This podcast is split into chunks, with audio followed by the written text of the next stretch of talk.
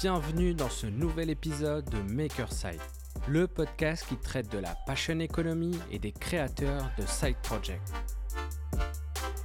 Chaque semaine, je pars à la rencontre de personnes qui mènent une double vie. Ils sont freelance ou salariés le jour et créateurs de projets la nuit. Je m'appelle Amine Boissoun et je suis le cofondateur de 10 000 heures, un studio de création pédagogique. Aujourd'hui, dans Makerside, je reçois Léa Legendre, commerciale chez Upslide, un outil qui aide les utilisateurs de la suite Microsoft à gagner en productivité. En parallèle de son job, Léa a lancé un produit dans le textile qui répond à un problème lié au frottement des cuisses. Dans cet épisode, nous allons aborder sa relation au risque, la gestion vie pro, side project. Nous verrons également comment se lancer dans un domaine que nous n'avons pas encore abordé dans le podcast, la création d'un produit textile, et également la campagne de crowdfunding sur Udul qui a explosé son objectif. Salut Léa. Hello Amine.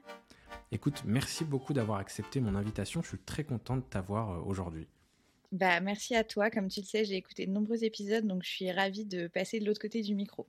Trop bien.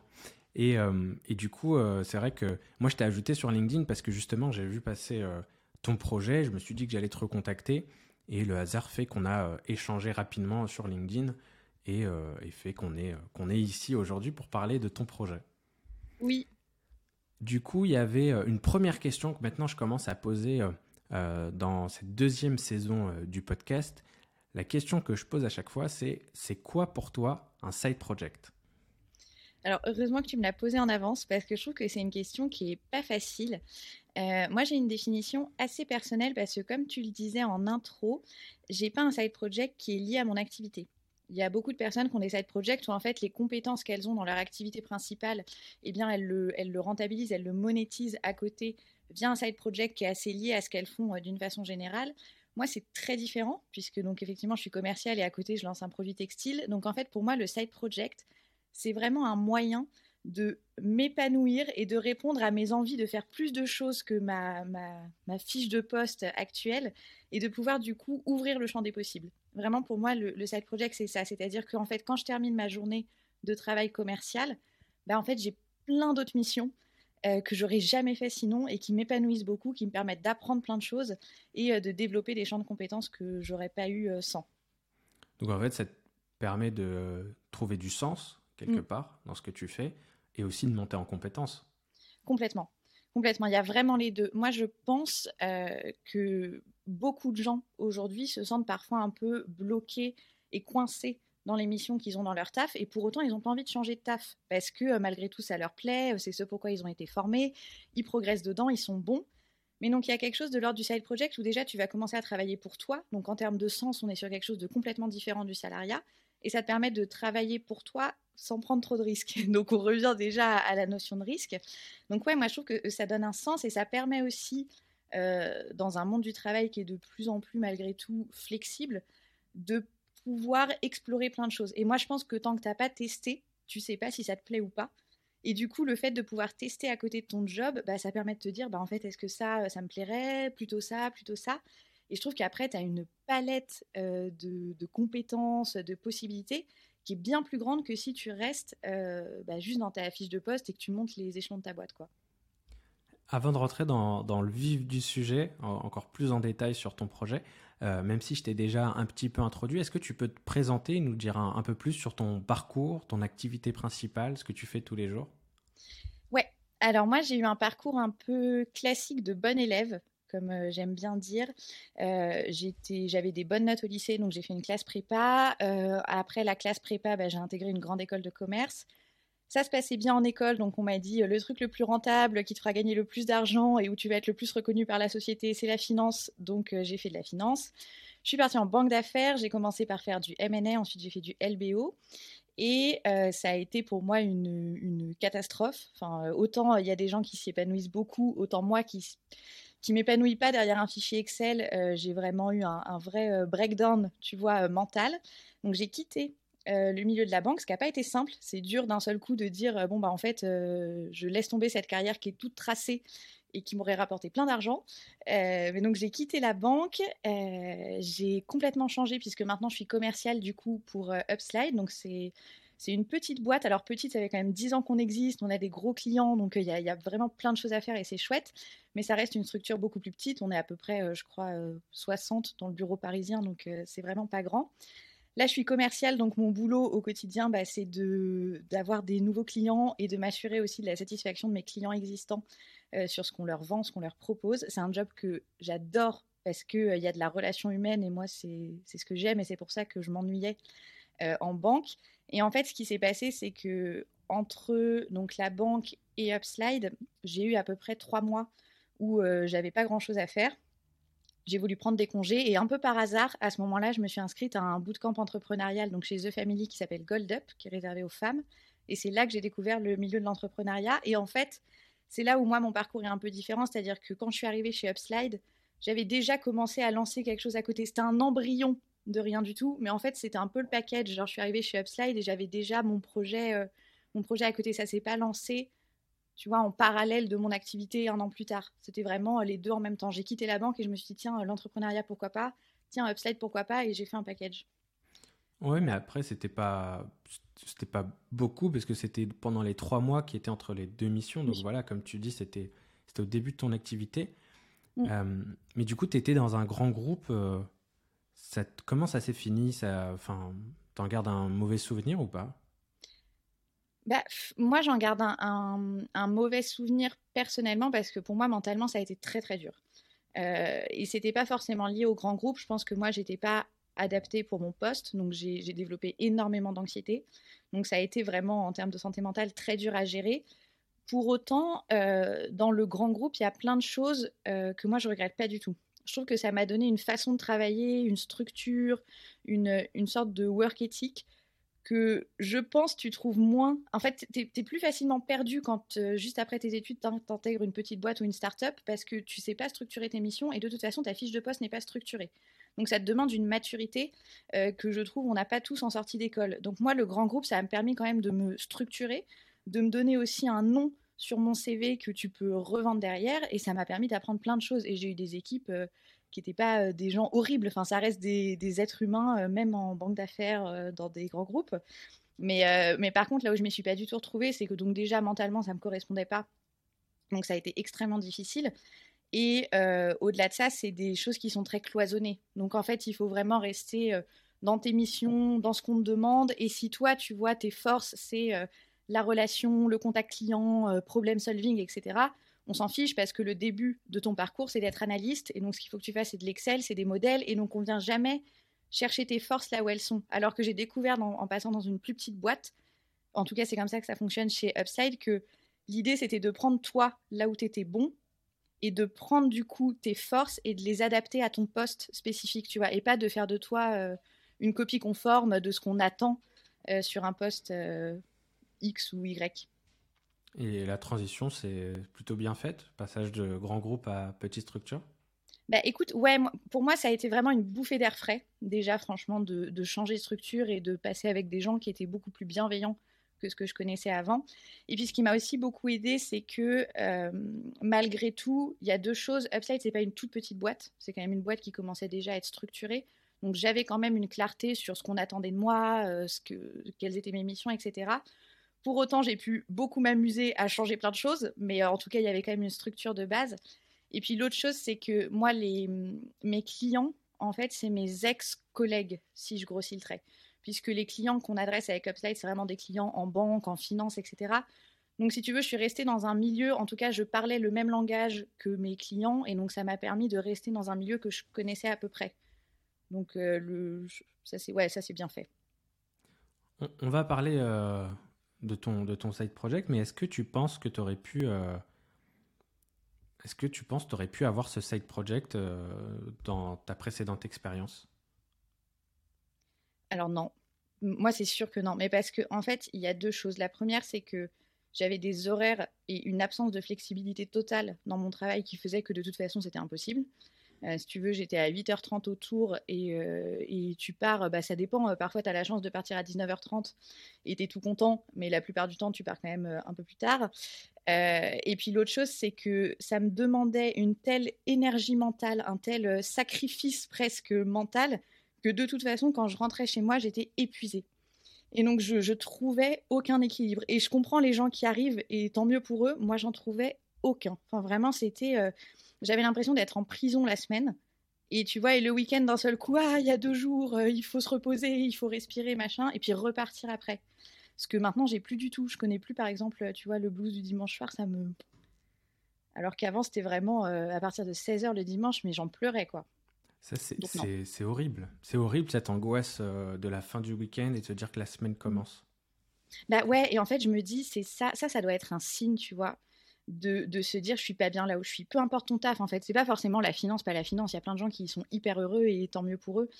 Mais maintenant, en, ayant, en ayant eu le courage de changer vraiment de voie, maintenant, pour moi, c'est vraiment un signe. Et je fais beaucoup plus attention à comment je me sens et si je sens, tu vois, que ça fait deux mois ou le dimanche, j'ai pas envie d'aller bosser, bah, je vais en parler à ma manager en lui disant là, il y a peut-être quelque chose qui va pas, je sais pas quoi. Est-ce que c'est mes missions? Est-ce que c'est moi? Est-ce qu'il faut que je prenne des congés? J'en sais rien. Mais je trouve ça dommage de rester dans des choses dans lesquelles on est mal. Et tu vois, je vois mes parents, ça fait je sais pas combien de temps qu'ils y sont. bon, bah parfois, tu as envie de leur dire, mais quitte, stop. C'est vrai que c'est pas, pas évident pour, pour chacun, mais c'est un long chemin, j'ai l'impression. Mmh. Et et euh, chacun va y arriver avec euh, plus ou moins de temps et plus ou moins de, de facilité. Euh, toi, entre-temps, du coup, tu as ces trois mois dans lesquels tu, tu, te lances dans ce bootcamp et tu découvres l'entrepreneuriat parce que c'est pas quelque chose que tu connaissais de base, je crois. tu as appris énormément de choses, tu as rencontré des gens, tu as appris de nouveaux mots aussi, de nouveaux termes. du coup, à la fin de ce bootcamp, avais déjà, tu t'es déjà, déjà engagé pour, pour une nouvelle mission. Mais euh, qu'est-ce qui fait que euh, ce projet-là, tu t'es dit, je vais le lancer en parallèle euh, et tu t'es pas dit, bah, vu que j'ai fait un bootcamp d'entrepreneur, je vais entreprendre à plein temps? Bah, Pour moi, c'était impensable d'entreprendre à plein temps parce que j'aime j'aime pas trop le risque. En fait, je suis vraiment une entrepreneuse du, du safe. Et, et j'aurais été incapable avec juste une idée de me dire, je m'y mets à temps plein. Moi, j'ai besoin de vérifier que ça peut fonctionner avant de faire quelque chose. Mais c'est comme ça dans ma vie tout le temps. Et donc en fait, si tu veux, quand je quitte le bootcamp, ça m'a ouvert l'esprit. J'ai découvert que tu pouvais faire plein de choses. Euh, que tu n'avais pas besoin d'avoir une idée hyper disruptive sur le marché de la tech euh, pour, euh, pour lancer un truc et avoir le droit d'être dans Forbes 30 Under 30, tu vois, c'était pas forcément l'objectif. mais aussi, ce qu'on a vachement découvert dans ce, dans ce bootcamp, et je pense que c'est lié au fait que ça s'adresse à des femmes, et souvent des femmes qui ont une activité à côté, c'est en fait, ils nous ont vachement mis sur de l'entrepreneuriat type muse. Tu vois, où mmh vraiment tu as le côté, euh, bah, tu crées un business, donc pendant six mois tu bosses dessus, et ensuite il y a quelque chose d'assez automatisé qui tourne et qui te rapporte un complément de revenu. C'était pas forcément un bootcamp qui était très orienté, je vais créer une start-up, je vais la scale, je vais lever des fonds. Tu avais vraiment ce côté entrepreneuriat du quotidien, si j'ose dire, ou comment tu fais pour bah, te générer plus de revenus te sentir plus libre, etc., etc. Donc en fait, en quittant le bootcamp, j'ai une idée. Je me dis que j'ai envie de la lancer et de voir ce que ça fait, mais j'ai pas du tout euh, le côté, euh, j'ai même pas envie, tu vois, d'entreprendre vraiment. J'ai envie d'avancer sur quelque chose, de voir où ça va me mener. Et si ça peut me rapporter de l'argent un jour, ce qui est clairement pas le cas euh, pour l'instant, bah, tant mieux. Et, et voilà, c'est pas du tout le mood, bah, je quitte tout, je lance ma boîte. Enfin, c'est même pas le mood du bootcamp, quoi. Ouais, je crois que t'aimes pas trop prendre de risques, non? De manière non. générale? Non, en fait, euh, j'ai vraiment une approche, et c'est marrant parce que j'en discutais il y a pas si longtemps avec un incubateur au début de la campagne qui me disait, bon, bah voilà, euh, ce qu'on peut faire pour toi et tout et tout. Et je leur disais, mais euh, moi, comment je fais pour entreprendre en gardant mon job? Et il m'a dit, mais j'ai personne qui entreprend en gardant son job. Et, et j'ai essayé de lui expliquer que j'aimais pas le risque. Et il m'a dit, mais le cœur de l'entrepreneuriat, c'est le risque. Et je lui ai dit, ouais, mais en fait, non, genre, les autres, bien. mais pas moi. Ouais, moi je suis pas très confort. Euh, en tout cas, avec le risque démesuré. C'est-à-dire que là, tu vois, je suis, je suis dans une phase où, on en parlera tout à l'heure, mais la campagne a bien marché, le projet peut structurer, il peut avoir de l'avenir. Donc, je me pose la question de savoir comment rééquilibrer entre mon taf et mon side project pour éventuellement que ça soit un 50-50, voire un 80-20, enfin, tu vois, je ne sais pas mais je le fais en sachant que j'ai testé mon marché, euh, que financièrement, je suis capable de poser les chiffres, de me dire, bah, pendant euh, l'année où je me lance, par exemple, mon salaire, ça va être tant parce que j'ai calculé les aides du chômage, parce que j'ai calculé machin, parce que je négocie une rupture conventionnelle, enfin, tu vois. Et en fait, moi, je suis, je peux pas vivre avec un truc où je sais pas où je vais dans trois mois. Et je trouve que financièrement, j'ai beaucoup de mal à me dire bon bah on verra et puis au pire on mangera des pâtes. Je, ça, j'y arrive pas du tout. Donc en fait, j'aime bien le le risque mesuré. Il faut que j'ai posé les choses et que une fois les choses posées, je prenne une décision. Mais je suis pas capable, tu vois, d'instinct comme ça de dire allez, euh, on lâche tout. non non, terrifié. Le, le, côté finance qui revient aussi peut-être. Ouais, Ouais, mais énormément. Ouais. Enfin, j'ai une attache. Je suis pas quelqu'un de très matérialiste, mais pour moi, la, sécurité financière, c'est ce qui te permet vraiment de pouvoir te lever sans, euh, tu vois, sans te sentir acculé. Et ça, c'est quelque chose que j'aurais du mal à, à lâcher un petit peu. Donc euh, ouais, ça joue énormément. En tout cas, chez moi, ça joue énormément. Puis j'ai un prêt, un chien. Enfin, tu vois, il y a des choses qui me coûtent de l'argent aussi. Ouais. Euh, non, mais ça se comprend en vrai. Tu vois, c'est vrai parce que hum, quand on pense entrepreneuriat, on pense euh, risque. Tu vois, genre all-in, on met tout et, puis on verra. Mais il euh, n'y a pas, y a pas qu'une seule forme d'entrepreneuriat. Et d'ailleurs, euh, ce podcast en est la preuve. À chaque fois que je discute avec une nouvelle personne, je découvre de nouvelles raisons d'entreprendre, de nouvelles manières. Et, et, du coup, bah, en fait, toutes ces formes-là se défendent mm. en fonction des personnes, de leur vie, de leur parcours. Et, et ça, c'est plutôt cool. Euh, quand on a préparé ce podcast, parce que pour partager euh, avec ceux qui nous écoutent, euh, ce, qu'on fait avec un invité en général, c'est qu'on se prend un petit moment d'échange pour préparer le podcast, pour voir quel angle on va aborder. Et une des phrases que tu m'as dites, c'est tu voudrais qu'on fasse le podcast que tu aurais voulu avoir quand tu as commencé. Mm. Pourquoi? Ben ouais, c'est ce que je t'expliquais quand on en a discuté. Euh, moi, je connaissais pas du tout le milieu de l'entrepreneuriat et quand j'ai commencé à m'y intéresser, je suis tombée que sur des storytelling d'entrepreneurs où en fait l'histoire c'est euh, alors écoute euh, bah, dans ma douche j'ai eu une idée trois mois après je rencontrais Xavier Niel six mois après j'avais levé 10 millions et voilà. Et, et, moi je me disais alors c'est très intéressant c'est très gentil bravo à toi super super génial bravo l'entrepreneuriat mais en fait c'est quoi les étapes? C'est quoi les étapes? C'est quoi concrètement ce que tu fais? Quelle est la première tâche que tu fais quand tu veux lancer un business? Et c'est quoi les étapes d'après? Comment t'itères là-dessus? Et ça, je trouve que autant on adore raconter euh, les histoires en disant vraiment, euh, voilà, c'est génial, ça s'est hyper bien passé et tout. Beaucoup de gens racontent leurs échecs aussi, mais ça reste toujours très vague. Je trouve qu'on souvent on manque de concret et de bah moi, la première chose que j'ai faite, c'est ça. Et tu vois, du coup, euh, je sais que en montant mon projet, j'ai fait attention à faire attention de qu'est-ce que j'étais en train de faire. En fait, quelle était l'étape que j'étais en train d'accomplir en me disant, le jour où j'ai besoin euh, d'expliquer à quelqu'un d'autre comment je suis arrivée là, ben, je suis capable de lui donner une feuille de route. Alors, ça ne veut pas dire euh, que c'est forcément duplicable de la même façon, mais euh, voilà comment moi, vraiment concrètement, je suis passée de rien du tout à faire ma campagne Ulule. Et ouais, c'est un peu ça le podcast que j'aurais aimé entendre. c'est un peu ce que tu as retrouvé dans certains épisodes de ce podcast, Makerside? Ouais, franchement, notamment le dernier là. Euh, alors, je suis désolée, j'ai oublié son nom, euh, mais qui travaillait chez Comet et qui a lancé sa newsletter payante. Voilà, j'ai adoré, vraiment. Euh, enfin, je, l'ai écouté ce week-end, j'ai adoré.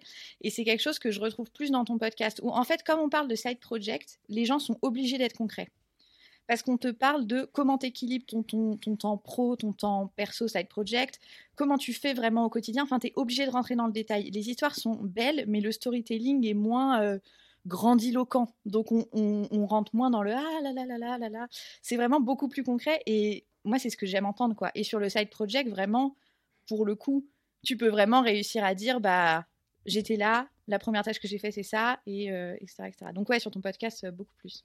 Bah, de manière générale, hein, sur les side projects, c'est un peu la tendance qu'on retrouve, euh, notamment, euh, j'en ai déjà parlé, mais sur les Twitter, euh, notamment anglophones, où tu as beaucoup ce qu'on appelle des indie makers ou indie hackers mm. qui vont développer des, projets, qui vont te, faire des threads jour par jour, étape par étape, qui vont te mm. dire aujourd'hui j'ai fait ça, j'ai développé telle fonctionnalité. tu as même des personnes qui vont te faire la liste de tous les canaux d'acquisition qu'ils ont et euh, lesquels ont fonctionné, les autres, lesquels ont moins bien fonctionné, alors que dans une version euh, story télé, tu vas avoir que le hack euh, qui a fonctionné, qui a fait décoller la, la startup. Mais des fois, mm. je me pose des questions, je me dis, est-ce que c'est pas fait au lié que quand tu es tout seul, tu peux, tu, peux, tu peux faire un peu ce que tu veux, et qu'ensuite, quand tu commences à bah, lever des fonds, à avoir des salariés, tu as envie un peu de protéger un peu tout ça? Je sais pas mm. ce que tu en penses. Mais c'est possible, tu vois. Et je me disais, même avant d'avoir euh, des salariés lever des fonds, il y a un côté où je pense, notamment dans l'entrepreneuriat français, où on est très. Euh, si je dis pas, on va pas venir me voler mon idée. Mmh. Tu vois? Enfin, il y a un côté un peu protecteur, secret, alors que moi, je suis convaincue de deux choses. La première, c'est que ton idée, elle vaut que dalle, et ce qui compte, c'est comment tu l'exécutes. Mmh. Et la seconde, c'est que plus tu parles de ton projet, de la manière dont tu le fais, que ce soit un side project ou une boîte, plus tu vas euh, confronter vraiment euh, ton idée soit au marché, soit à des gens qui ont déjà fait des trucs ou etc. Plus il y a de chances que tu progresses. Et, c'est ça que je trouve dommage dans le côté où tu partages pas. Et je trouve que dans le milieu du side project, je vais oser poser le mot et j'en suis désolée, mais il y a un peu moins d'ego que dans le milieu entrepreneurial. Et je trouve que parfois dans le milieu entrepreneurial pur, il y a cette espèce d'ego, secret de polichinelle, je peux pas dire comment ça a fonctionné parce que euh, euh, j'ai disrupté un marché, je veux pas qu'on vienne me voir. Alors qu'en fait, euh, de toute façon, enfin, personne va réussir à dupliquer exactement ce que tu as fait. Et le fait d'en parler ne peut qu'aider ton projet à devenir meilleur. Voilà. Donc, ouais, je te, rejoins un peu. Puis je pense qu'après, effectivement, quand tu as une vraie boîte, tu as de toute façon des choses que tu peux pas dire. Euh, et là, on rentre dans des sphères euh, presque juridiques. Tu vois, quand tu as des actionnaires à ton capital, j'imagine que tu peux pas balancer tout ce que tu veux. Enfin, voilà, là, on est sur une autre dimension, quoi. Dans le monde du, salariat, en tant que, en tant que salarié, est-ce que, euh, j'ai une question, est-ce que c'est c'est tabou d'avoir un side project? Bah, tu vois, moi chez Upslide, pas du tout. Euh, je suis pas la première à en faire. C'est pas quelque chose qui est encouragé dans le sens euh, euh, faites-en, ça prouvera que vous êtes des meilleurs salariés, etc. C'est d'ailleurs pour ça que j'ai adoré l'épisode justement dernier où, la personne expliquait ça. C'est pas quelque chose qui est encouragé, mais c'est pas du tout quelque chose qui est mal vu. Je suis pas la première à le faire. Moi, j'ai ma collègue qui avait lancé avant moi une campagne Ulule en même temps que son taf et c'était pas problématique. On a quelqu'un qui écrit un livre. Enfin, il y a vraiment, il y a vraiment plein de choses. Mais après, je pense que ça dépend vraiment de ta boîte, moi j'ai une boîte qui valorise vraiment l'humain et le potentiel.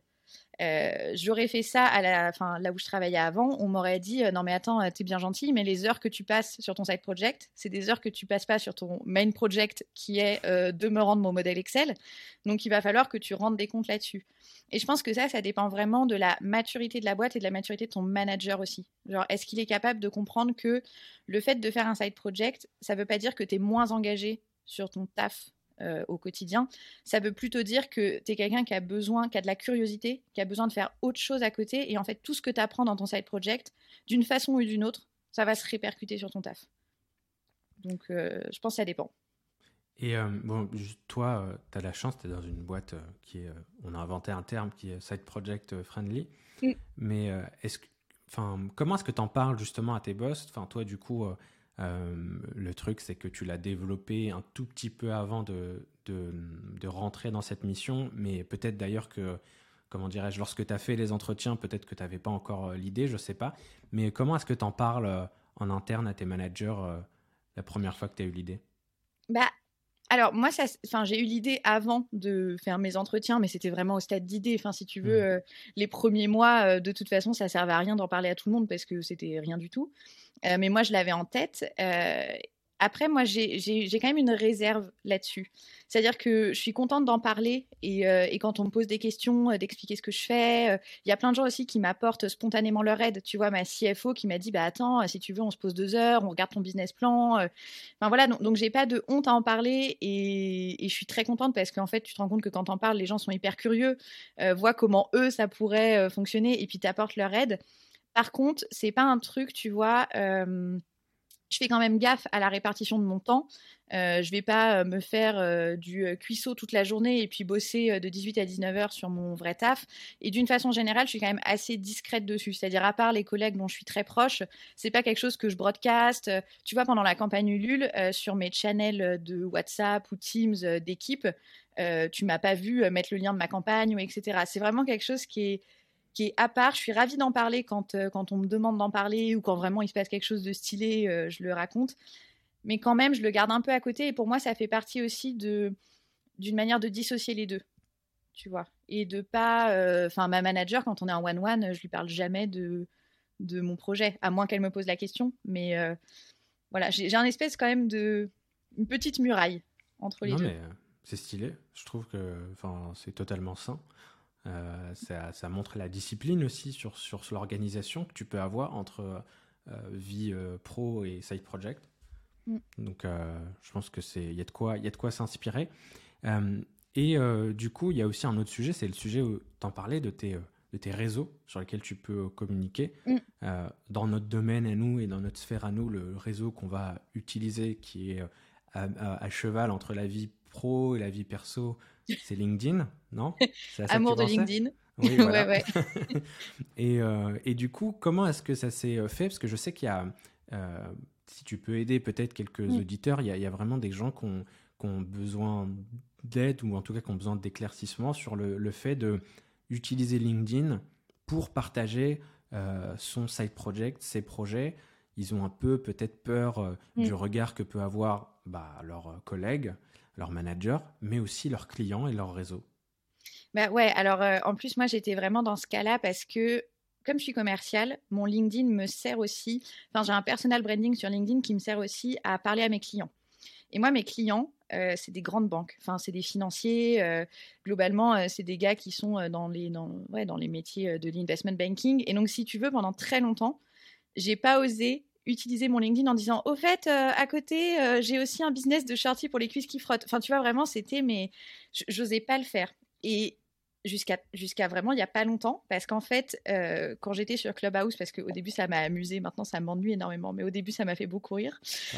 Euh, je me suis retrouvée sur un talk. Ça, c'était les talks qui étaient faits par euh, euh, Guillaume, je crois, qui est, le fondateur du slip français, où il prenait un peu des questions et tu pouvais lui dire Bon, bah voilà, moi j'ai telle problématique, qu'est-ce que tu en penses? Et c'était un mois avant ma campagne Ulule. Donc vraiment, pour te dire, pendant un an et demi, j'en ai pas parlé hein, sur LinkedIn un mois avant ma campagne Ulule, je monte sur scène, enfin sur scène, on s'entend, c'est Clubhouse, hein, donc euh, je, monte euh, dans les speakers là, et je lui dis euh, oui, alors moi du coup, comment je pourrais faire pour en parler? Est-ce que tu me conseilles déjà d'utiliser LinkedIn que j'utilise pour mon taf au quotidien pour parler de mon side project? Et il m'a dit un truc, il m'a dit mais il y a deux choses. La première, c'est que les clients que tu as, ça reste des êtres humains. Et en fait, les gens qui développent des trucs, ça les intéresse, ça pique la curiosité.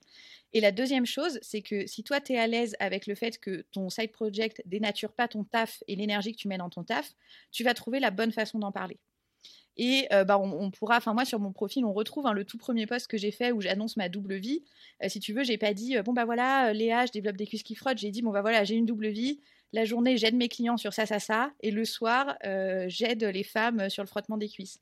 Et ça a été hyper bien accueilli au point où, et ça, ça va rassurer vraiment des gens, j'ai des clients qui m'ont écrit, mais vraiment, euh, enfin des, des boss en M&A, euh, enfin des, des, des, gens bien placés, tu vois, dans le milieu de la finance, qui m'ont écrit en me disant euh, j'ai vu sur LinkedIn, félicitations pour ton projet entrepreneurial, si je peux t'aider de quelque façon que ce soit, n'hésite pas. Et puis on reprenait nos discussions générales sur le taf. Donc en fait, c'est pas c'est pas quelque chose à, cacher et c'est pas quelque chose que les gens vont te, enfin, vont te reprocher. En fait, la plupart des gens sont hyper impressionnés parce que eux-mêmes, ça se trouve, ont une idée à côté qu'ils auraient jamais pensé développer en parallèle de leur taf. Donc ça, ça vient juste compléter ton profil et euh, ouvrir un peu une partie de toi et être un peu plus authentique aussi auprès des gens quand d'un seul coup tu leur avoues qui tu es, ce que tu fais, ce qui t'anime.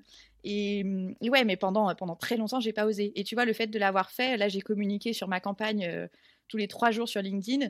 Et, euh, et ça n'a pas fait que j'ai pas signé les deals qui sont rentrés. Enfin, tu vois, c'est au contraire, quoi.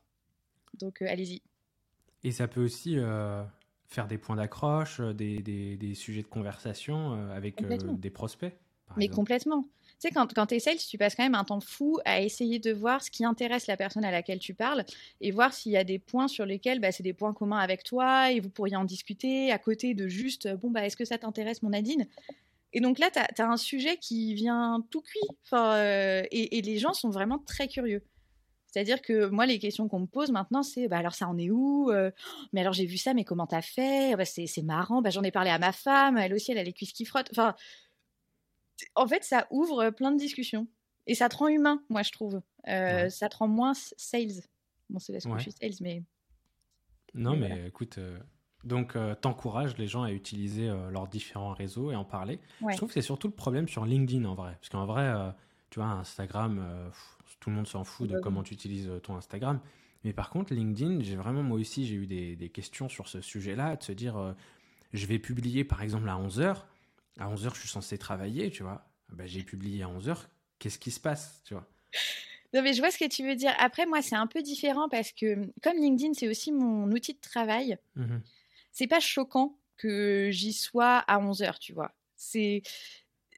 C'est vraiment pas surprenant. C'est-à-dire que vraiment, euh, j'y passe une bonne partie de ma journée euh, pour euh, checker plein de choses, me tenir au courant sur les gens avec lesquels je travaille. Enfin, vraiment, j'y passe du temps. Maintenant, je pense que aussi, il faut réussir à dépasser ce truc de. pour moi, quand tu es au taf, L'important, c'est d'être euh, focus et productif dans les temps où tu es censé être focus et productif, tu vois. Et, c'est pour ça que, typiquement chez Upslide, quand on était en présentiel, personne allait te dire Excuse-moi, tu as une fenêtre Facebook ouverte, enfin, c'est incroyable, quel toupet. Non, je veux dire, si c'est le moment où tu prends ta pause, si tu vas aller checker un truc, si machin, bah, fais-le, en fait. Et, je pense qu'il y a beaucoup ce truc-là aussi dans des boîtes qui sont pas à ce, à ce degré de bienveillance et de maturité, je pense, par rapport. Euh, au taf de leurs salariés là, de dire Ah, mais tu es en train de faire quelque chose qui euh, qui est pas du tout. Enfin, je te paye de 8h à 17h, donc tu es gentil, euh, de 8h à 17h, euh, tu vois, tu es là, tu es mmh. concentré. Alors qu'en fait, déjà, personne n'est capable d'être concentré de 8h à 17, mais même de 8h à 11h, tu vois, tu es obligé de faire une pause. Et bon, après, j'encourage pas les gens à se mettre en porte-à-faux avec leur direction, tu vois. Mais, mais, je pense que LinkedIn, en tout cas, c'est un outil sur lequel ce qui est mis en avant, c'est toi. Et même si on l'utilise pour des raisons professionnelles, en fait, ton side project, il est professionnel. Donc, à partir de ce moment-là, il est légitime sur LinkedIn. Il faut juste, je pense, faire attention à la manière dont tu communiques pour toi être à l'aise avec ce que tu communiques. C'est-à-dire que ce que tu dis, ce que tu t'autorises à dire sur LinkedIn, il faut pas que tu hésites à le dire. Parce que si tu n'es pas à l'aise, euh, quand on va venir te parler de ce que tu as publié, bah, tu vas être en mode ah non mais ça, mais j'osais pas trop, mais non mais c'est pas du tout, mais pas du tout ce que vous pensiez, tu vois? Je pense qu'il faut juste mesurer un peu ces trucs-là et on y prend vite goût quand même. On se rend vite compte que les gens, en fait, euh, sont juste intéressés par, euh, par ce que tu fais. Après, je recommande quand même d'en parler à ton boss avant qu'il le découvre sur LinkedIn. Enfin, tu vois, moi, tout le monde le savait avant que je publie sur LinkedIn. Mmh. Ça n'a pas été en mode, oh, mais le choc Genre, j'ai pas eu un appel de mon CEO, tu vois, oh là là, mais scandale oh, euh, Non. C'était plus pour les clients. Moi, c'était vraiment l'angoisse client, tu vois. Ouais. Et, ouais, mais en plus, j'ai envie de dire, c'est un avantage parce qu'en vrai, un profil LinkedIn qui parle uniquement de la solution de la boîte, euh, c'est ennuyant, quoi. Ouais, c'est un peu casse-pied. Donc ça ajoute euh, ce côté humain. On est à la moitié euh, de notre, de notre épisode, à peu près. Je pense qu'on va rentrer dans le vif du sujet. J'arrête pas de dire ça depuis tout à l'heure, mais là, ça y est, on y est. Est-ce que tu peux nous pitcher ton side project? Ouais. Donc, mon side project, ça s'appelle Cuisseau. ça s'écrit OH, pas OT, parce que sinon, ça fait vraiment un cuisseau. Et euh, notre mission, enfin ma mission, c'est de libérer les femmes de la douleur et de la honte du frottement des cuisses. Parce qu'en fait, euh, on s'est rendu compte qu'il y avait plus de 60% des femmes qui avaient les cuisses qui frottent. Et euh, sur ces 60% de femmes, 100% n'avaient pas du tout trouvé de solution et vivaient chaque été un enfer à cause du frottement. Alors si vous savez pas ce que c'est, vous avez de la chance. si vous savez ce que c'est, vous savez à quel point c'est horrible. Globalement, c'est le fait que comme tes cuisses se touchent, quand tu marches l'été, euh, bah, euh, ça, frotte et en fait ça crée des brûlures qui sont juste atroces, ce qui fait que certaines femmes s'empêchent de porter des jupes l'été. Moi j'ai quand même des femmes qui m'ont écrit en me disant ah bah je suis contente parce que j'en ai marre de mettre des jeans par 40 degrés. Bah ouais, je peux comprendre, tu vois. C'est vraiment, euh, enfin c'est casse-pied, c'est pas le but. Et donc cuisseau, c'est parti de ce constat-là. Moi, c'est une problématique que je connais très bien, que je vis depuis des années et dont j'avais absolument honte. Et je me suis dit, en fait, bah, l'idée, ça serait de trouver la solution que j'arrive pas à trouver sur le marché, de la créer moi-même. Et donc, euh, après moult, euh, moult étapes euh, et moult recherches, prototypage, etc., on a lancé un shorty qu'on a appelé le shorty cool et qui a été conçu spécifiquement du coup pour se glisser sous les jupes et libérer les cuisses. Et vraiment, l'idée, c'est d'avoir quelque chose, c'est ultra léger, c'est très respirant, c'est hyper efficace, il monte pas, il roule pas, il tombe pas, bref. Et c'est surtout un produit que moi j'ai voulu hyper décomplexant. En fait, c'est de dire, tu fais un produit, le shorty, tu l'enfiles, tu mets ta jupe, tu l'oublies, après tu penses plus de toute la journée et c'est plus quelque chose qui te pèse ou tu te dis à chaque pas ah bah je suis trop grosse pour profiter de l'été, ah bah j'ai mal, ah bah machin. Non, c'est vraiment un produit euh, voilà, qui apporte une solution à des femmes qui n'avaient pas de solution et qui en plus avaient honte du problème pour lequel elles n'avaient pas de solution. Voilà. C'est trop cool. Je suis trop content de pouvoir en parler et, euh, bah, que, ça puisse, euh, que ça sache quoi, que des solutions comme ça existent. Euh, si si tu es content de parler de cuisse qui frotte, je suis ravie. je sais pas si je vais le garder au montage. du coup, la question que, la première question qu'on peut se poser, et d'ailleurs ça répond aussi à ton souhait de faire le, podcast que tu aurais mm. voulu au début, c'est quoi la, première étape dans ce projet? Ouais, alors du coup j'ai une super réponse. non, vraiment, c'est le, projet, c'était donc j'étais dans mon dans mon bootcamp là entrepreneurial et on nous a dit faites un projet qui répond à un problème que vous connaissez. Donc moi, j'ai levé la main, j'ai dit ah euh, j'ai des cuisses qui frottent et j'ai vu dans les 49 autres yeux euh, des femmes qui étaient autour de moi ah mais moi aussi euh, j'ai pas de solution machin. C'est parti de là et moi la toute première étape ça a été de faire un questionnaire. En fait, j'ai fait un questionnaire, mais je crois qu'il y avait quatre questions. C'était est-ce que vous avez les cuisses qui frottent? Oui, non. si oui, est-ce que vous avez trouvé une solution? Oui, non. si vous avez répondu oui, bah, quelle est la solution? Et si vous n'avez pas répondu oui, en gros, qu'est-ce que vous seriez prête à faire pour qu'il y ait une solution qui soit mise en place? Et les résultats ont été assez hallucinants. Alors, c'est une petite échelle. Hein. Il y a 600 personnes qui ont répondu. C'est pas non plus 60 euh, millions de consommateurs. Euh, mais là-dessus, il y avait vraiment donc plus de 60% des femmes qui ont dit oui, j'ai un problème. Et elles ont toutes dit non, j'ai pas de solution. Et c'est parti de là. Donc ça, ça a été vraiment la, la première pierre où je me suis dit, OK, je suis pas la seule à vivre de ça. Il y a un vrai problème. Donc, il faut trouver une vraie solution. Et ensuite, comment ça s'est fait? Il y a eu pas mal d'autres questionnaires où, en fait, moi, j'avais une idée. C'est-à-dire que, comme aussi, c'est un problème que j'ai personnellement, j'avais déjà une idée de la solution que je voulais mettre en place. Mais pour te donner une idée, on a fini par faire un shorty, donc quelque chose qui s'enfile et qui, bah, est comme un short, quoi. Mais au départ, moi, je pensais à faire quelque chose comme des jarretières, donc qui se mettaient juste autour de la cuisse et tu avais les fesses euh, à l'air. Enfin, tu faisais ce que tu voulais avec tes fesses. Et euh, tu vois, typiquement, moi, j'avais eu cette idée-là je me suis rendu compte, donc j'ai appelé des modélistes, des stylistes en leur disant voilà, euh, j'y connais rien en textile, est-ce qu'on pourrait euh, dessiner quelque chose comme ça, etc. Je me suis rendu compte que ça devenait très compliqué et surtout que j'avais pas demandé aux personnes à qui j'allais proposer une solution si cette solution leur paraissait intéressante. Donc j'ai mis le haut là, j'ai refait un questionnaire, je leur ai dit écoutez, euh, voilà, j'ai deux pistes, soit on fait une jarretière, soit on fait un shorty. Vous préférez quoi? Et tout le monde a dit shorty. Et je me suis dit, ok, bah stop it la jarretière, on va faire un shorty. Et ensuite, ça n'a été qu'une succession de petites étapes.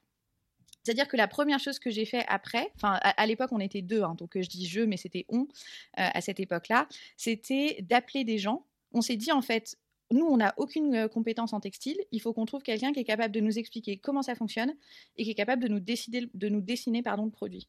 Bah, la première chose à faire, c'est tu vas sur Internet, tu essayes de taper usine textile France, enfin des trucs vraiment qui n'ont Maintenant, ça me paraît lunaire de taper ça sur Internet. C'est sûr que tu trouves rien, mais tu trouves deux trois adresses, deux trois numéros de téléphone. Tu décroches ton téléphone et t'appelles et t'expliques ton projet.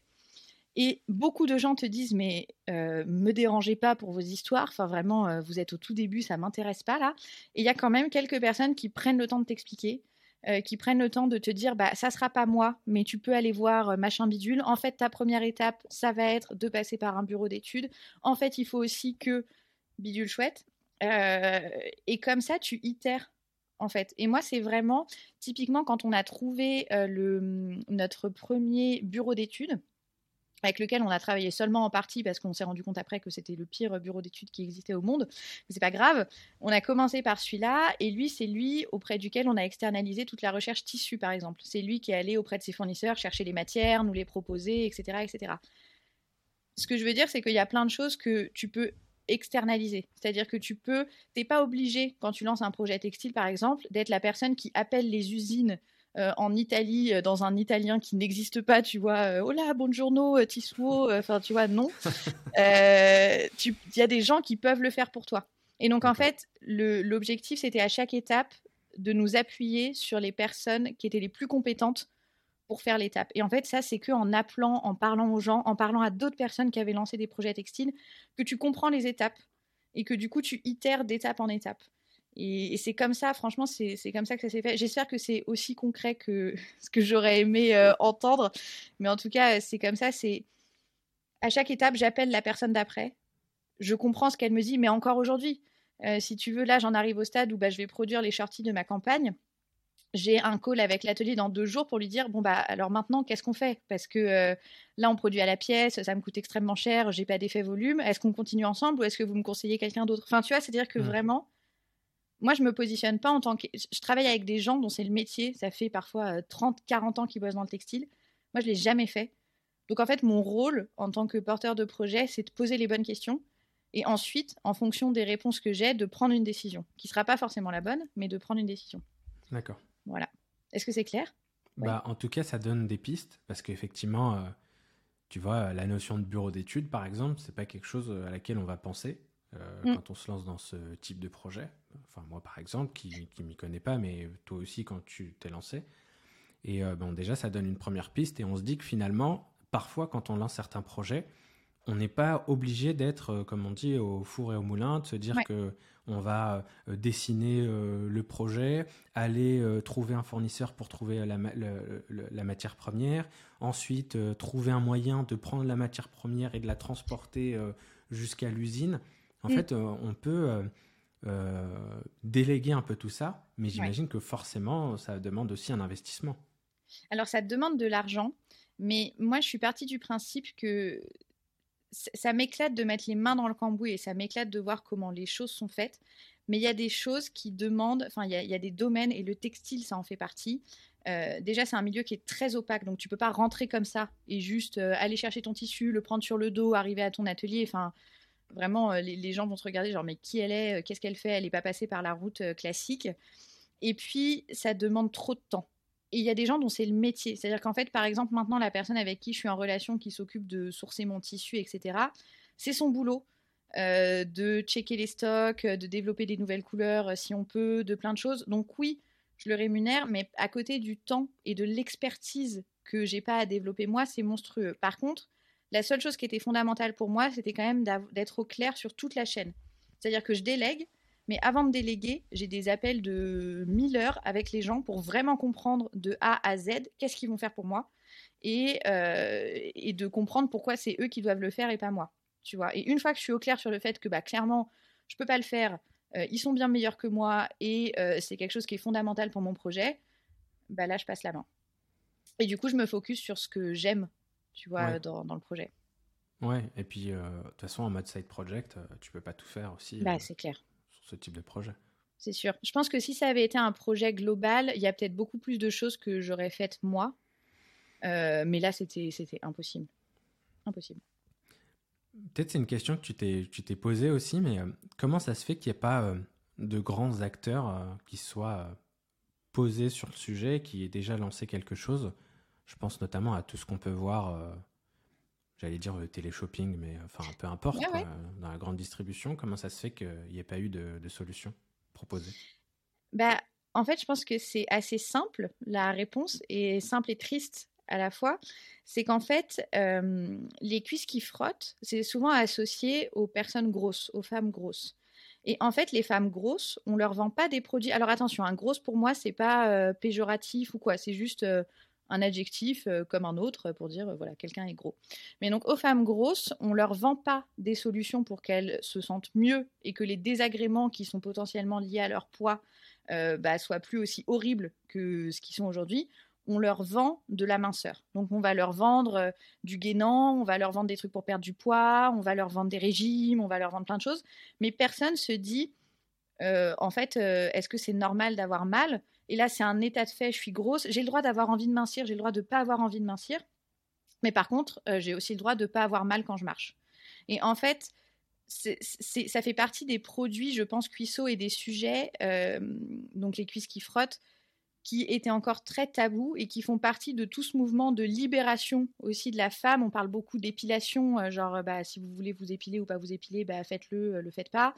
Euh, tout ce qui est lié aux règles aussi, au fait que bah, aujourd'hui, tu as quand même de plus en plus de, solutions pour vivre ces moments bien mieux. Et Cuisseau, ça fait partie de tous ces, de tous ces produits où en fait l'objectif c'est de dire peu importe que tu sois gros, pas gros, peu importe comment tu te sens dans ton corps, peu importe où tu en es aujourd'hui avec toi-même, je pense que t'es pas venu ici pour souffrir, tu vois. tu as le droit de mettre une jupe en été et d'en profiter. Et en fait, malgré tout, sur les grands acteurs de la lingerie ou toutes ces choses-là, euh, ce qui te vendent en général, et je vais prendre typiquement un Etam, alors toi ça te parle pas, tu vois, mais un soutien-gorge euh, euh, qu'on te vend dans le commerce classique, il est plus fait pour que ça soit sexy, potentiellement que ça plaise à ton mec ou à ta meuf d'ailleurs, ou peu importe, que pour que toi tu sois confort dedans. Et ça, c'est le vrai problème quand même euh, de, l'industrie aujourd'hui de la lingerie féminine. Il y a quelques marques qui commencent à, bah, disrupter un peu ce marché en disant bah attendez peut-être que c'est important que la femme elle se sente bien dans ce qu'elle porte. Euh, voilà. Et je pense que du coup Cuisseau ça fait partie de ces choses là c'était c'est pas vendeur pour ces marques là elles vendent du rêve elles vendent du sexy. Donc les cuisses qui frottent oh, oh, oh, oh non. Et par contre aux États-Unis euh, tu as déjà des acteurs qui existent. Tu as une boîte que j'ai découvert après avoir lancé Cuisseau qui s'appelle Thai Society. Alors je le prononce très mal, mais en gros, euh, Société de la cuisse, euh, où elles font que ça. Elles font que des shorties dans toutes les couleurs, toutes les formes et elles sont hyper décomplexées là-dessus. Donc voilà, nous, je pense qu'on est un peu, un peu en retard. On a du mal à accepter le fait que les femmes puissent avoir mal et puissent décider de ne pas avoir mal du coup. C'est vrai que en ce qui concerne le textile, euh, il y a beaucoup moins de choses fonctionnelles, j'ai envie de dire. C'est souvent mm. ça qui revient, tu vois. Je pense notamment aux jeans euh, pour femmes, dans lesquels il y a des poches qui sont minuscules ah ou parfois cousues. c'est nous, on met, on, met, on met un centime et c'est tout. Genre, tu t'as pas le droit de mettre plus. Ton téléphone, il faut que tu le gardes à la main. Alors que mon mec, il est là, il a des poches, ça fait des, des ravins. il met toute sa vie dedans, tu sais. Très inégal quand même.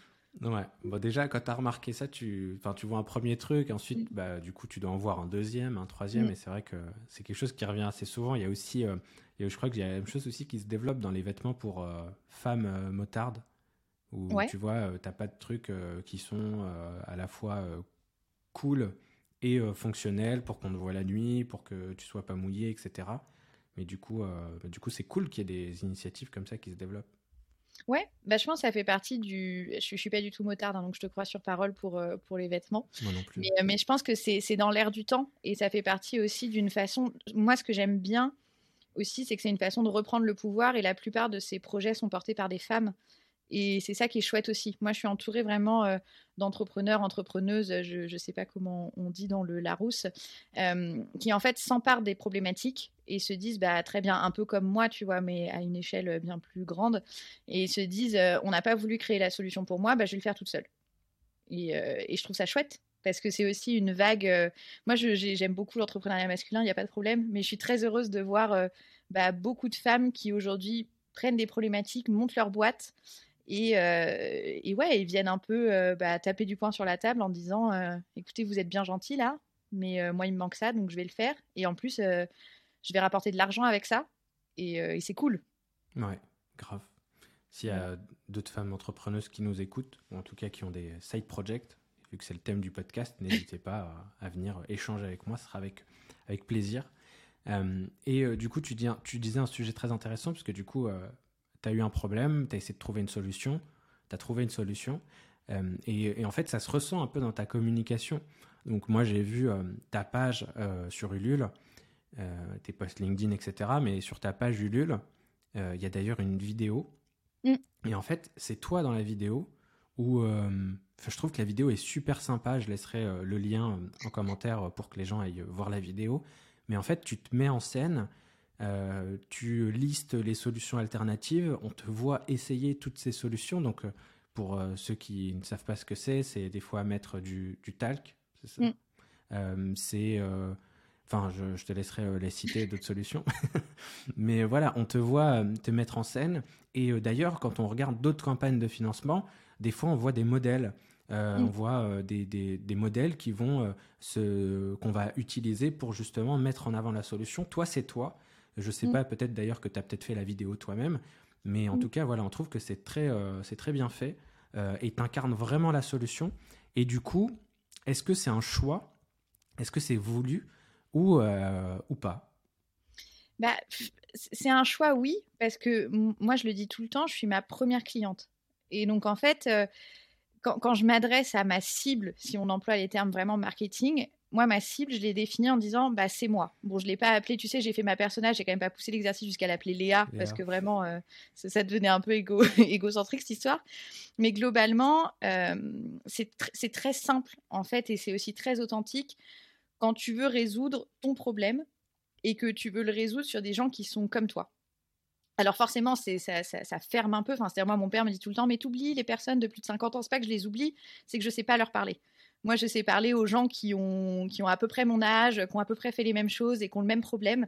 Et là, du coup, c'est très simple euh, dans la communication parce que moi, je suis quelqu'un qui met pas de filtre. Tu vois, notamment si tu l'as vu sur Insta, je m'embête pas à mettre des filtres. Donc, il y a des jours où j'ai des boutons horribles, j'ai une mascara qui a coulé, euh, j'ai une trace d'oreiller. Enfin, vraiment, je m'embête pas. Euh, je fais, en fait, je communique vraiment comme j'aimerais qu'on me parle. Et ce sujet-là, particulièrement, les cuisses qui frottent, je pense que tu peux l'adresser que si tu as le problème. Parce que si tu l'as pas, tu te rends pas compte à quel point c'est honteux, violent et lourd à porter. C'est-à-dire que ça paraît très anecdotique quand tu l'as jamais vécu. Sauf qu'en fait, moi, tous les jours, de tous les étés, depuis que j'ai les cuisses qui frottent, c'est une plaie. Et donc, tu es obligé de l'incarner. Et je pense que ça joue aussi du décomplexant.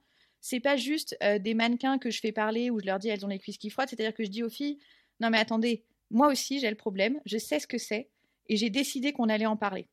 Et du coup, ça ouvre beaucoup plus les personnes à s'ouvrir et à accepter le fait qu'on peut en parler, qu'on peut avoir une solution, etc. Et pour la vidéo et les photos, notamment de la page Jules, il y a deux choses. La première, c'est que j'avais pas d'argent pour faire, euh, pour, avoir des modèles. Tu vois, j'aurais aimé sur mes photos que ça soit pas moi.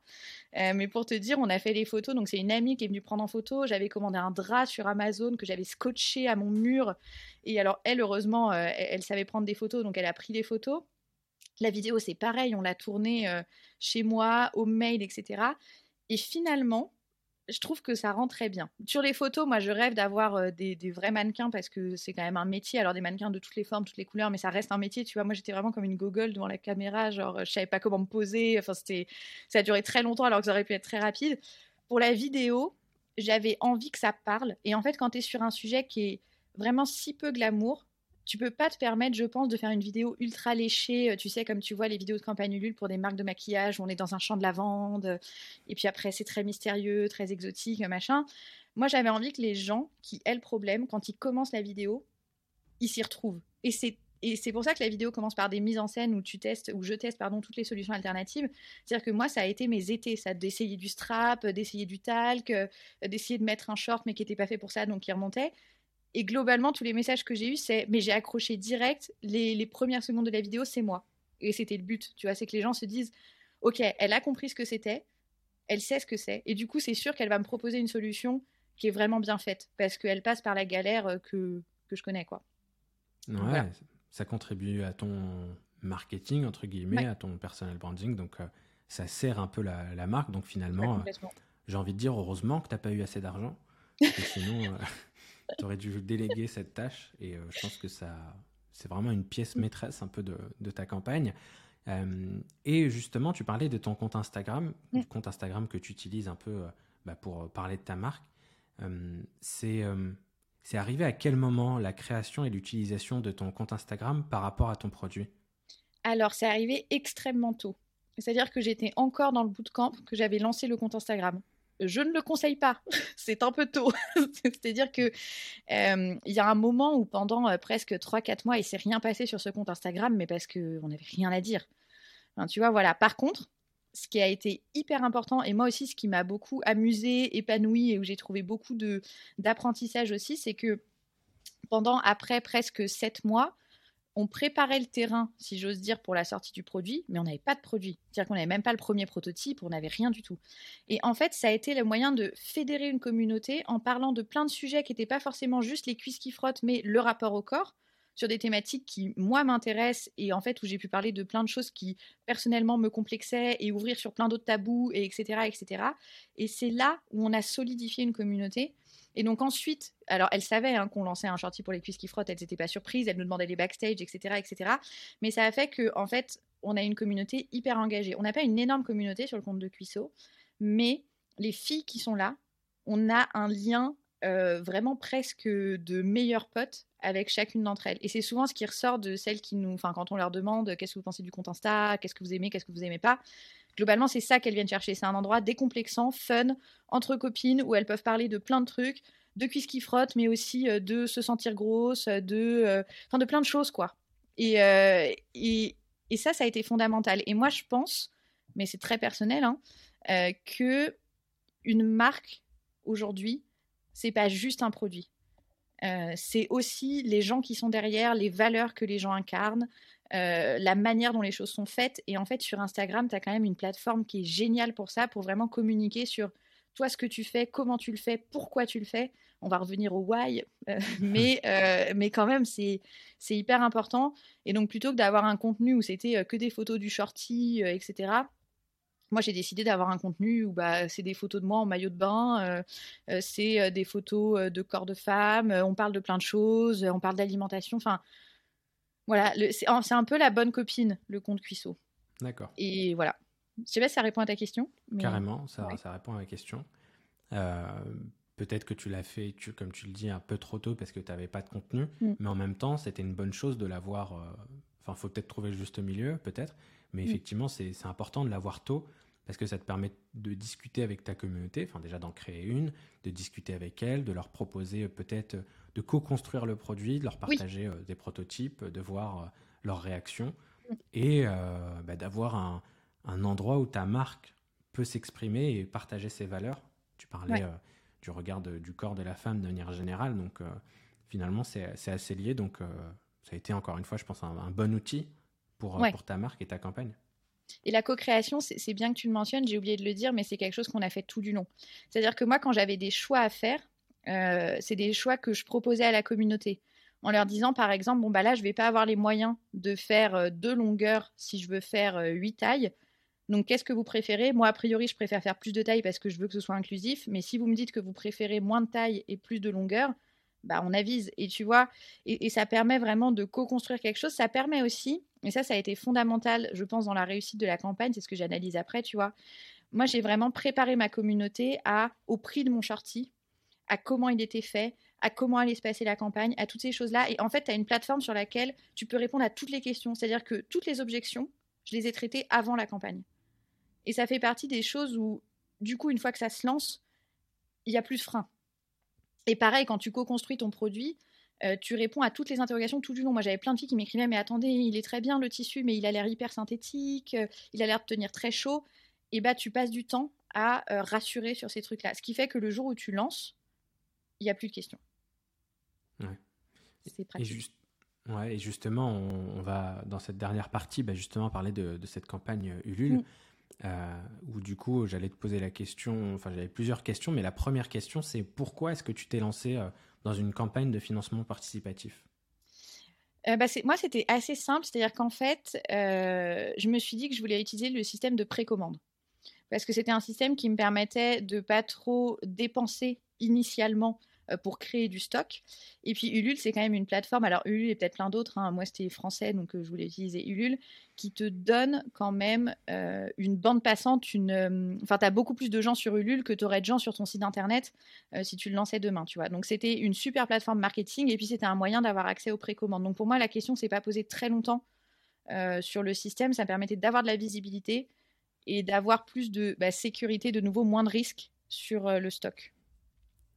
Euh, et, d'ailleurs, ta, campagne a, cartonné, j'ai envie de dire. Est-ce que tu peux nous rappeler euh, quelques chiffres? Ouais, non, franchement, je suis, je suis très contente. Genre, euh, vraiment, c'est, ça, a fait un beau carton. les chiffres, bah, nous, on avait mis un objectif initial de 100 shorties. à la fin de la campagne, donc un mois après, le jour où on a clôturé, donc la vendredi, on était à 1865, je crois. Donc, on a vraiment explosé les objectifs. On les a tellement explosés que Ulule a accepté de prolonger euh, notre campagne. Donc, elle reste ouverte jusqu'au lancement du site. Et pour donner des chiffres vraiment très concrets, euh, du coup, sur le premier mois, on a atteint, euh, je crois que c'est 56 000 euros de chiffre d'affaires d'argent récolté. Donc, on est parmi les, ouais, les 2% de projets qui réussissent le mieux sur Ulule. Donc c'est fou et ça me prouve aussi, et je pense que ça, ça va peut-être prouver à plein de gens et donner envie à plein de gens du fait que c'est pas parce que c'est quelque chose que tu fais à côté de ton taf que ça peut pas cartonner. Et c'est pas parce que tu n'as pas de moyens euh, comme euh, marketing. Alors moi j'ai dépensé zéro en publicité. Enfin non, c'est pas vrai. J'ai fait une Facebook ad. J'avais un budget de 10 euros. Donc euh, je tiens à rappeler que j'ai beaucoup investi. Enfin tu vois, tu as zéro en pub, tu as zéro en marketing, tu fais ta vidéo toi-même. Mais en fait, tu as tellement bossé sur ta communauté, sur ton contenu, sur plein de choses que tu t'en fiches. En fait, ce que les gens viennent chercher, c'est pas Enfin, les, campagnes Respire, c'est ouf, c'était génial, c'était magnifique, c'était très beau. Moi, j'étais la première à être comme ça. Oh là là, euh, c'est fou, voilà. Mais si t'as pas les moyens de faire une Respire, bah, tu peux faire une cuisseau. Et tu peux faire ça euh, en homemade, en, en, bout de, tissu et, faire un truc qui, cartonne. Donc, euh, ouais. Et puis, on a eu un peu plus de. On est bientôt à 1200 contributeurs, là, je crois. Bah, Aujourd'hui, on a passé les 1900 précommandes, pour te dire, donc ça continue de, de grandir en prolongation. Mais, euh, ouais, non, c'est un beau projet. On a été dans les EcoStart, on a été dans Paulette. Euh, c'est chouette. Et justement, on a parlé d'un premier élément qui était Instagram et la co-construction qui, qui, qui, a contribué à la réussite de, de cette campagne. Mais pour toi, avec euh, un tout petit peu de recul, parce qu'en fait, mm. c'était il n'y a pas si longtemps, quels sont les éléments qui, qui ont fait que cette campagne a cartonné? Le premier truc, et c'est pour ça que Instagram c'était fondamental, c'est que quand on a lancé, le soir, on, avait, on était déjà à plus de 350%, donc plus de 350 précommandes. Et ça, c'est fondamental sur Ulule d'atteindre ton objectif très tôt et d'avoir une traction très vite, très fort sur ta campagne. Et ça, ça a été possible que parce que les cuissettes qui nous suivent sur Instagram, quand ça s'est lancé, elles étaient comme des folles. Et c'était génial, tu vois. C'est-à-dire que on a tellement préparé le terrain, on, enfin, on était tellement mais cul et chemise avec notre communauté que le jour où on a lancé, on leur a dit, et puis en plus, il faut aller vite, ça nous aide à aller plus loin et tout, le, projet a été partagé un million de fois par elle. Enfin, tu vois, on avait une communauté qui était vraiment là pour nous aider à aller plus loin. Et on était un compte Instagram qui n'était pas énorme. Et j'avais comparé avec un autre compte en me disant, putain, mais alors eux, ils ont 5000 abonnés et pourtant, ils ont fait à peine 150 précommandes. Comment nous, on va faire avec notre base de à peine 2000 abonnés? Et en fait, l'engagement de ta communauté, c'est fondamental. Et ça, ça a été le relais le plus puissant sur le lancement de la campagne. Ça, vraiment, ça nous a permis de passer de 0 à 600, euh, 700 précommandes. Ensuite, il y a eu un petit, un petit, petit ralentissement, je ne sais pas trop comment dire, autour de 700. Et ce qui s'est passé, qui a été assez dingue, c'est que normalement, enfin, on a été relayé très vite dans la newsletter Ulule. Et donc, euh, tu sais, par semaine, ils choisissent quatre projets qu'ils envoient à toute leur base d'abonnés newsletter. On était dedans. Normalement, tu as plutôt ça en fin de campagne. Nous, on avait une telle traction qu'ils l'ont fait assez rapidement. Là-dessus, on a fait x2 en deux jours. Enfin, on est passé euh, de 700 à ouais, 1400. Euh, Et puis ensuite, bah, ça a continué tranquillement. Enfin, tu vois, en gros, il y a eu le gros, gros début. Une semaine un peu lambda. Ce gros coup Ulule. Puis re un peu lambda. Et puis le coup de la fin. Et vraiment, tu as eu trois grosses étapes comme ça dans ta campagne. Je, vais me rapprocher un peu du micro, pardon. Euh, et, euh, et, je pense qu'une campagne, c'est ça. C'est-à-dire que il faut réussir à générer de l'attraction et des moments sur ta campagne. Voilà. C'est stylé. C'est stylé parce que tu nous donnes un peu les, coulisses. Euh, parce mm. qu'effectivement, le coût de la newsletter, bah, si on ne le sait pas, tu vois, on a ah moyen de savoir.